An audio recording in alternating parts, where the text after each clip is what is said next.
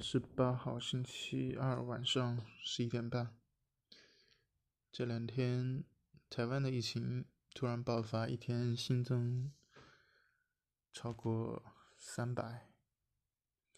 这这几天应该算是台湾从一年多之前以来，一直到现在，呃，单日新增确诊。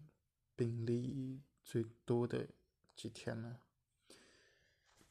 所以听到一些呃网络上的消息，包括台湾当地的一些呃媒体人报道有关于台湾民众的一些动作吧，就是他们也会。比较害怕和恐慌，去超市去囤积采买一些生活必需品，导致超市会呃被抢空的那种状态。这个状态特别像是一年整整一年多之前在大陆。发生的状况，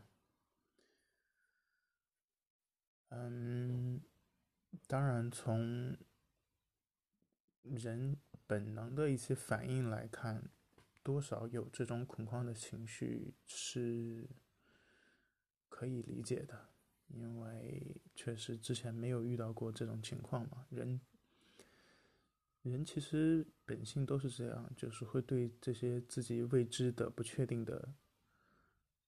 事情是最反应是最激烈的，嗯，但其实回想一下，今年现在在现在这个状态，相较于一年多之前的状态，其实已经有非常多的不同之处，比如说当时不管。不不仅是在中国大陆以内吧，甚至全世界都暂时没有对于这个疫情的发展有什么样的一个概念，根本没有想到说会传播的如此之快和如此之广，之前是完全没有想到的。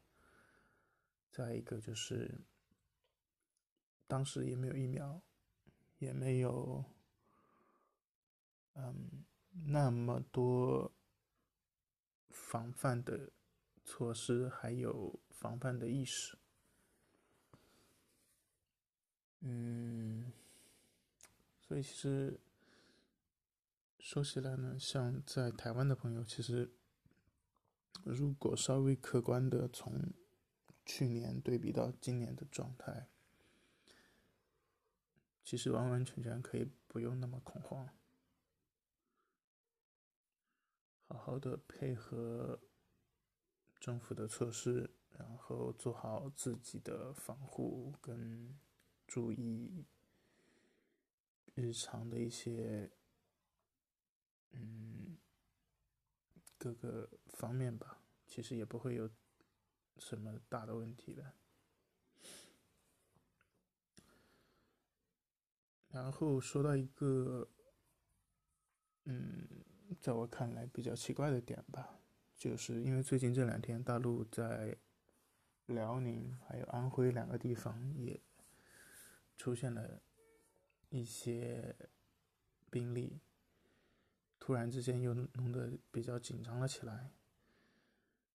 前两天，呃，在北京的健康宝，这就是一个呃个人行踪和。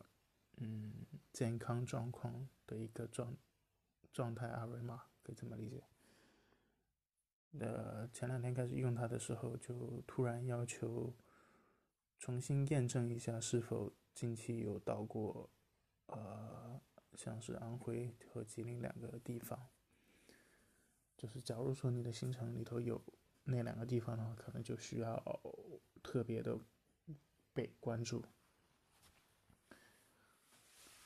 如果没有的话，就是一切顺利正常的。啊，所以其实前两天就从这个二维码，就是也称为绿码了的这个变化来看，也能够感受到最近在安徽、吉林两个地方的严重和重视程度吧。然后今天看到央视的新闻里头又开始在问一个好像。永远都得不到答案的问题，那就是零号病人在哪里？零号病人从哪里来的？我记得每一次，每一次从最开始，当时还叫做武汉不明原因肺炎的时候，就在问零号病人在哪里。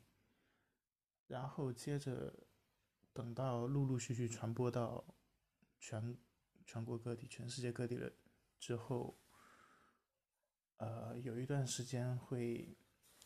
呃，公布零感染、零新增，然后接下来又零星的会有的时候，又会来一次，问到一次，零号病人在哪里？